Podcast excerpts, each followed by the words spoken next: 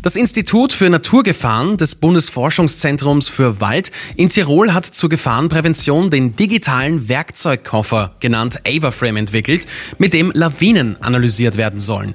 Bei uns ist der Lawinendynamiker und Leiter des Instituts Dr. Jan Thomas Fischer.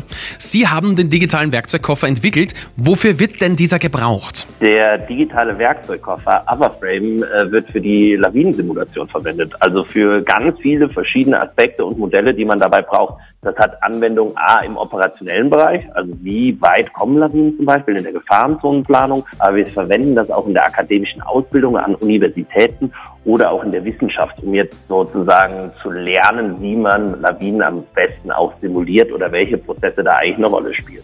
Und was genau können Sie damit bewirken, wenn Sie Lawinen analysieren? Prinzipiell geht meistens darum, gerade in der Anwendung, sich zu überlegen, wie weit und wie zerstörerisch Lawinen sind. Das hat zum Beispiel einen großen Input darauf, äh, wenn man sich überlegt, wo darf man bauen oder nicht bauen. Das wäre im Endeffekt die Anwendung der Gefahrenzonenplanung aber auch allgemein die Maßnahmenplanung. Also wo zum Beispiel Schutzwald vielleicht eine große Rolle spielt oder wo wäre es geschickt, einen Lawinendamm zu bauen, wie groß wäre das. Das machen nachher die Kollegen oder die Ingenieure bei der Wildbach- und Lawinenverbauung. Auf was muss man bei einer Software achten, die speziell für Österreich ausgelegt ist? Also worin unterscheiden sich die Bergregionen von Österreich mit anderen Ländern? Prinzipiell gibt es da eigentlich zwei Ebenen. Einerseits die Datenqualität und was für Daten existieren. Das kann man sich bei Österreich gibt es natürlich sehr viele historische Daten oder auch sehr hoch aufgelöste räumliche Daten, die man als Inputdaten für solche Modelle verwenden kann.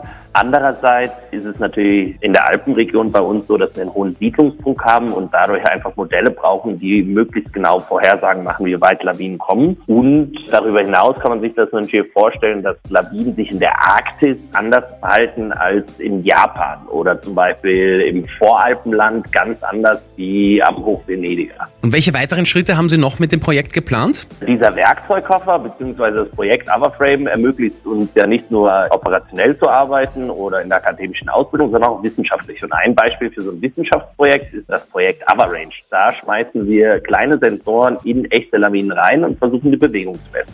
Da lernen wir zum Beispiel, wie schnell die fließen oder auch wie hoch Rotationsraten sind und dann können wir schauen, ob unser Modell das eigentlich sauber abbildet, beziehungsweise können über unsere Messungen und dieses Prozessverständnis, was wir da entwickeln, eigentlich auch die nächste Generation von Lawinenmodellen entwickeln und dann in diesen Werkzeugkoffer ein neues Werkzeug einbauen. Dann hoffen wir, dass mit Ava Frame und Ava Range für mehr Sicherheit gesorgt werden kann.